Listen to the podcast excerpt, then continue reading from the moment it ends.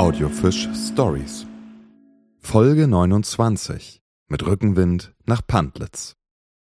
In Pantlitz, einem Ortsteil der Gemeinde Ahrenshagen-Daskow, findet man wie in so vielen Dörfern Mecklenburg-Vorpommerns eine stattliche und gut erhaltene Kirche. Mit der Christianisierung im 13. Jahrhundert begann vielerorts der Kirchenbau. In Pantlitz fehlt zwar der entscheidende Beweis für den Baubeginn der mittelalterlichen Kirche, doch lassen die Urkunden die Annahme zu, dass auch hier in der Mitte des 13. Jahrhunderts ein Gotteshaus errichtet wurde. 1689 wurde die Pantlitzer Kirche abgerissen und ein Neubau aus Fachwerk errichtet. Über die Jahre mussten immer wieder Reparaturen durchgeführt werden.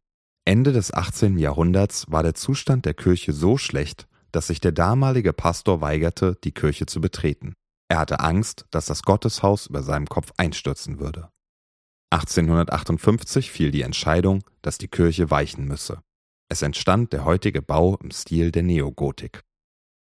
100 Jahre vergingen, bis die Pantlitzer wieder vor der Frage standen, wie es mit der Kirche weitergehen solle. Um das Gebäude zu erhalten, waren dringende Reparaturen nötig.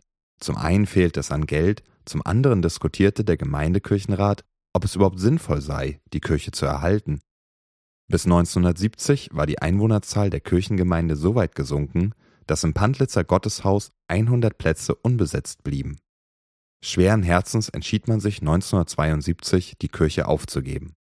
Es wurde ein Abriss durch Sprengung in Erwägung gezogen, weshalb ein Sprengmeister aus Halle an der Saale bestellt wurde. Zum vereinbarten Termin versammelten sich die Mitglieder des Gemeindekirchenrats und des Konsortiums, nur der Sprengmeister fehlte. Wie sich nach einigen Telefonaten herausstellte, war er nach Pantelitz bei Stralsund gefahren. Mit reichlich Verspätung fand der Sprengmeister dann doch den Weg ins richtige Pantlitz. Eine Sprengung wäre nach seiner Aussage kein Problem gewesen. Er schätzte die Kosten auf 50.000 Mark mit dem Hinweis, dass die Kirchengemeinde den Schutthaufen selbst wegräumen müsse. Da die Finanzierung der Sprengung ausgeschlossen war, entschied man sich, die Kirche stehen zu lassen und sie abzusperren. Die Inneneinrichtung wurde eingelagert und die Erhaltung sowie Pflege der Kirche eingestellt. Nach der Wende konnte das Gebäude mit öffentlichen Geldern saniert werden. Da die Genehmigung von Fördergeldern immer mit zukunftsfähigen Nutzungskonzepten verbunden ist, wurde aus der Pantlitzer Kirche die erste Radfahrerkirche Vorpommerns. Dafür war es nötig, feste Öffnungszeiten, Toiletten, eine kleine Küche zum Kaffee- und Teekochen sowie eine Reparaturstation anzubieten.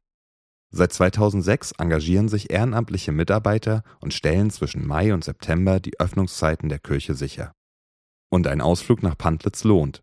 Die Sicht vom 37 Meter hohen Kirchturm auf das Recknitztal, das Gutshaus sowie eine ehemalige Slawenburg sind neben dem Gotteshaus die Sehenswürdigkeiten im kleinen Dorf Pantlitz.